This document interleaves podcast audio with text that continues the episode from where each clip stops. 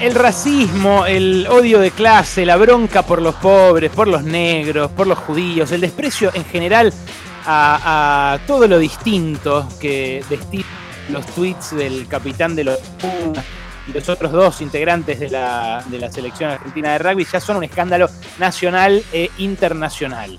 La Unión Argentina de Rugby decidió sancionar a Pablo Matera, a quien le revocó la capitanía de la selección, y también suspenderlo junto a Guido Petti y a Santiago Socino, que también virtieron expresiones xenófobas y discriminatorias de todo tipo, eh, de las más indignantes, eh, antisemitas, eh, en contra de sus empleadas domésticas, racistas, como ya dije, con aporofobia, con negrofobia. Una cosa espantosa es lo que hicieron en redes sociales de manera pública, entre 7 y 9 años atrás, cuando es cierto, todavía no eran Pumas, eh, pero, por ejemplo, ya jugaban al rugby en divisiones inferiores. Tenían 15, 16, 17 años. Eran ya pibes, digamos, desarrollados.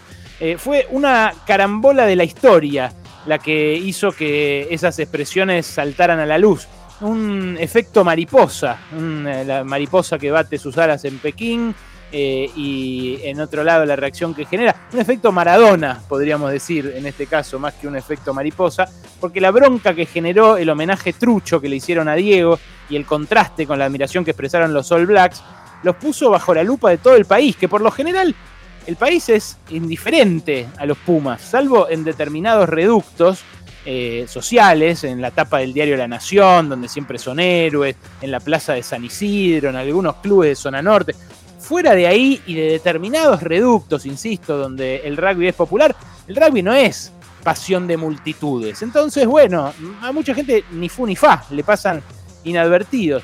Pero la verdad, la verdad, que los viejos tweets racistas de los Pumas no serían tan relevantes si no nos quisieran hacer creer ante cada importante instancia que transitan estos pibes que aparecen en la agenda pública, que son una especie de faro moral para toda la Argentina. Viste que hay eso. Hay una, hay una, una especie de sitial donde se los suele encaramar a los Pumas eh, y donde los eh, ponen en un lugar de ejemplo no deportivo, sino de ejemplo como personas. Y esto engarza muy bien con la impugnación que hizo ese mismo sector social de Maradona como persona, eh, al mismo tiempo que reivindicaba a Maradona como eh, jugador de fútbol. Bueno, a los rugbyers en general no se los eh, muestra solo como un ejemplo de, destreza deportiva, sino como un ejemplo de conducta, de conducta dentro y fuera de la cancha.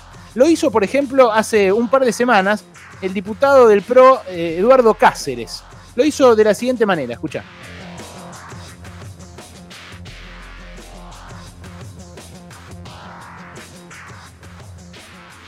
Está el audio del diputado donde reivindicaba a los Pumas. A ver, lo escuchamos. Porque a la Argentina no la saca, no la saca a estas personas que hoy vinieron y trajeron ustedes, extorsionados bajo una migaja de un plan social. La saca la Argentina de los Pumas. La saca la Argentina de bien.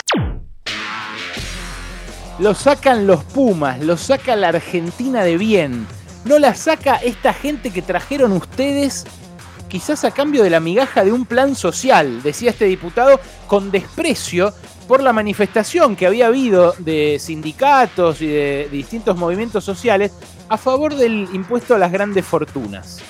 Eh, escucharon bien, sí, eh, dijo, lo saca la gente de bien. Bueno, fue tan desafortunado el diputado Cáceres que eh, el miércoles pasado, muy poquitos días después de haber reivindicado a los Pumas como gente de bien, y por supuesto de reivindicarse a sí mismo también como gente de bien, fue denunciado por su ex mujer por violencia de género. Su ex mujer incluso exhibió moretones de uno de sus arranques de ira. Pero no es el único, el diputado Eduardo Cáceres, ni tampoco es, es monopolio del PRO esto o de Juntos por el Cambio eh, el poner eh, como ejemplo a, los Pumas para toda la Argentina, que lo hizo también Macri en la campaña de 2015, una vez que dijo en un acto, me voy de, acá porque me voy a ver, a ver, con mis hijos a los Pumas porque son los valores que quiero para, para el país.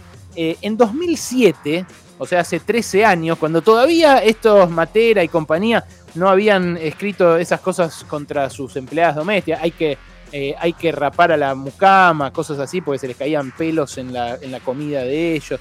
Eh, bueno, antes de eso, en 2007, la revista Noticias, a poquitos días de las elecciones que eh, ganó Cristina Kirchner en ese momento, gobernaba todavía Néstor Kirchner, en, el marco del fervor nacional que había por el Mundial de Rugby de ese año, donde además los Pumas iban a obtener un tercer puesto histórico, Noticias sacó una portada con los Pumas de entonces que se titulaba así, escucha, Los Pumas y el país soñado.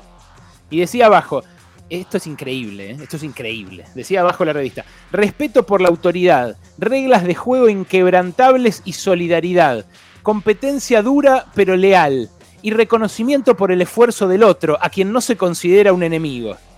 Eh, el efecto del rugby en las villas, la metáfora de una Argentina posible. ¿Por qué en política domina el modelo tramposo del fútbol? Todo eso editorializaba noticias sobre el rugby como ejemplo para todos los demás argentinos. Pero además, fíjate cómo dice, la política sigue el modelo tramposo del fútbol y eh, el rugby, en cambio, tiene un modelo honorable y eh, respetable, que es el de quién, bueno, no lo dice la tapa de noticias, pero es el de la clase alta, claro, el de la elite, el de la Argentina blanca y rica que eh, expresaba en ese momento esa selección y que expresa ahora también eh, los Pumas. Mira, eh, hoy hubo un cruce de otro rugby, otro ex rugby en realidad, con un periodista, con Pablo Dugan. Pablo Dugan, bueno, estaba reproduciendo las, las barbaridades que pusieron los eh, Pumas actuales, eh, repito, Matera, Socino, Petty y compañía, eh, y lo incluye a Patricio Albacete, que es un ex rugby que entró a la política de la mano de Patricia Bullrich, también del PRO, eh, y entonces, bueno, eh, lo que hace Dugan es incluirlo en ese colectivo. Eh, y destacar también expresiones de, este Albacete racistas del pasado, también en esta, en, esta misma, en esta misma discusión que estamos teniendo todos como sociedad. ¿Qué responde Albacete? Escuchá porque se lo responde en redes sociales, pero hoy, no hace años, se lo responde hoy. Le dice, si va a decir cualquier cosa sobre mí tratando de ensuciarme y sacar las cosas de contexto, por lo menos trate de informarse bien. No informe solo lo que le mandan. Habla muy mal de usted y su profesión. ¿En serio le parece que puedo llegar a discriminar basándose en solo una rueda de chistes viejos de hace siete años y que ni siquiera hice yo? Bueno, el chiste que había hecho en redes sociales Albacete era que eh, si había eh, un negro con un iPhone, no se lo compraran porque seguro que es robado. Eso era supuestamente el chiste, no sé dónde está la gracia, de este hombre dirigente del PRO y ex rugby. Entonces sigue eh, en su defensa Albacete, dice, bastaba con mirar las fotos de mis hermanos y amigos franceses en mis redes, ya que le gusta investigar. Y ahí pone fotos de él mismo con unos franceses negros, jugadores de rugby, de rugby, eh, como diciendo, ¿cómo voy a discriminar a un negro si tengo estas fotos con este negro? El viejo truco de mi amigo judío. Una cosa increíble, pero que además eh, tienen tan ajena la, impugnación al racismo, les resulta tan ajeno eso, que eh, hacen la, excusa de mi amigo judío sin darse cuenta que es absolutamente ridícula. No se dan cuenta, ponen mi amigo negro eh, como si no fuera algo que ya, bueno, está perimido hace años. Eh, pero la verdad, la verdad es que esto es un problema que no tiene que ver con un deporte, sino con la composición social de quienes lo practican. Son eh, mayoritariamente, y no todos, no todos, porque cada vez que dije esto, eh, siempre me saltaron a decir, eh, estás equivocado, mirá el prejuicio que tenés, esto ayuda mucho en, en las villas, lo que pone la etapa de noticias, en, en las cárceles, siempre me tiran por, por, la cabeza el ejemplo de los espartanos en las cárceles. Y el rugby, si como deporte ayuda a gente de bajos recursos o privada de su libertad a salir adelante, enhorabuena, como cualquier otro deporte es eh, espectacular. Hay grupos de béisbol, grupos de básquet, grupos de fútbol. Hay, hay, muchos grupos de deportistas que ayudan muchísimo socialmente. Pero la composición social mayoritaria de quienes practican rugby hoy es la de varones de clase alta y media alta que se autoperciben superiores. Y cuéntenmela como quieran, pero así es como se sienten y así es como se expresan en la intimidad todo el tiempo.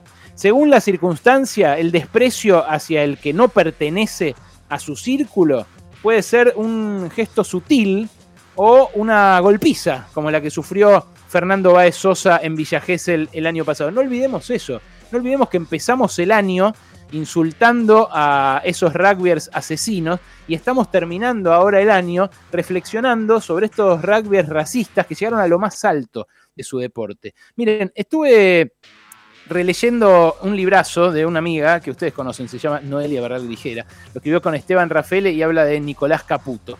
Eh, ahí se cita un libro que yo no leí, que es La educación de la clase alta argentina, entre la herencia y el mérito, un libro de la antropóloga Victoria Gesagui. Eh, repito, que yo no leí, pero que lo voy a hacer eh, muy, muy próximamente. Y lo que citan Noé y Rafael en este libro es cómo en ese pequeño círculo, en ese reducto de la aristocracia argentina, se eligen colegios como el Cardenal Newman, por ejemplo, en el caso de Macri o de Caputo, no con eh, una mirada credencialista, o sea, porque el diploma sea muy prestigioso, como pueden hacer, no sé, eh, los que mandan a sus hijos al, Nacional Buenos Aires, al Carlos Pellegrini, al Ilse, al Mariano Moreno, al Mariano Acosta, colegios conocidos, digamos, eh, sino por la red de relaciones que garantiza tanto para el alumno como para los padres y también por los valores que inculca durante eh, la escolarización. Esta idea de que se pertenece jugando a un determinado deporte o yendo a determinados colegios o viviendo en determinados barrios, es la idea que les inculcaron a estos pibes que hoy tienen, eh, bueno, esta, esta cantidad de años, tienen 25, 28, 30 años, y que son nazis, que son racistas, que son xenófobos, que tienen ese desprecio por todo lo que no es como ellos. Y el rugby no fue siempre así, porque hablaba Hugo Porta, por ejemplo, eh, de cómo él pudo llegar a lo más alto en el rugby de la Argentina de los 80, aun cuando ya se insinuaba este desprecio eh, sobre él, porque él venía de un club pobre, del Club Banco Nación, un club de sindicato, un club de esos que el diputado Eduardo Cáceres diría se mueven por alguna migaja de algún plan social. Bueno, eh, resulta que Porta llevó los colores de, de la Argentina a lo más alto del mundo del rugby en ese momento y no era como estos pibes nacido en cuna de oro. Y por eso lo discriminaban ya en ese momento. Pero antes el rugby era jugado por personalidades como el Che Guevara o como eh, Luis Zamora o como uno que vamos a entrevistar ahora en un ratito que también terminó siendo de izquierda. ¿Y eso qué quiere decir? ¿Que el rugby es de derecha, que es de izquierda? No, el rugby no es nada, de vuelta, no es el rugby. No es el rugby, es la composición social. Pero ¿qué pasaba en ese momento con la composición social? Los pibes eh, de esa clase alta no tenían el abismo que los separa hoy de las clases humildes, de los pobres, de los excluidos. Entonces podían llegar a sentir la empatía necesaria para ser como el Che Guevara, un pibe que había nacido en una familia más o menos acomodada, pero que descubría que la mitad de la población vivía para el orto y que eso no podía ser así que eso no podía ser así ni acá ni en ningún lugar de Latinoamérica. Bueno, lo que concluyen, lo que concluyen los rugbyers de ahora, después de esta era de neoliberalismo, después de esta, esta eh, generación eh, que ensanchó tanto la, distancia entre el, rico y el pobre, que hizo que sean casi de, mundos separados, de mundos distintos. Eh, los que antes iban a la misma escuela, que como me pasaba a mí en el Normal 4, que yo iba siendo el hijo del médico y del arquitecta, iba a la escuela con el hijo del portero, con el hijo del verdulero, con el hijo de otros profesionales y con el hijo del que no tenía laburo. Había una compañía mía que atendía un negocio en, los ratos libres, un puestito de libros en el Parque Rivadavia, ahí al lado de, la escuela, y ayudaba a su familia. Y la verdad, la verdad, el abismo eh, de clase era otro, no era tan obsceno como hoy. Para mí, eso es lo que explica que estos pibes eh, sean los soretes que son. Eh, no lo explica el rugby, no lo explica eh, esa entronización que se hizo de ellos, pero cuidado con la entronización, porque es lo que nos quieren traficar todo el tiempo. Repito, el problema no es el rugby, el problema es el racismo, es la desigualdad y es la moral que todo el tiempo se quiere proyectar de esa élite social, de ese 1% más rico, a todo el resto de la sociedad. Ya nos pasó que en una campaña nos dijeron sean como los Pumas.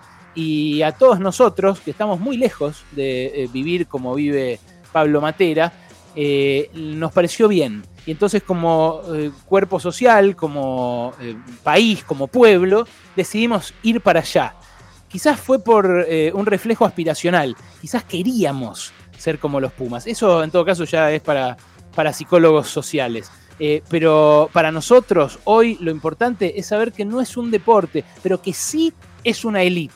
es el racismo, la desigualdad y la moral de esa élite lo que me parece merece una buena discusión en la Argentina.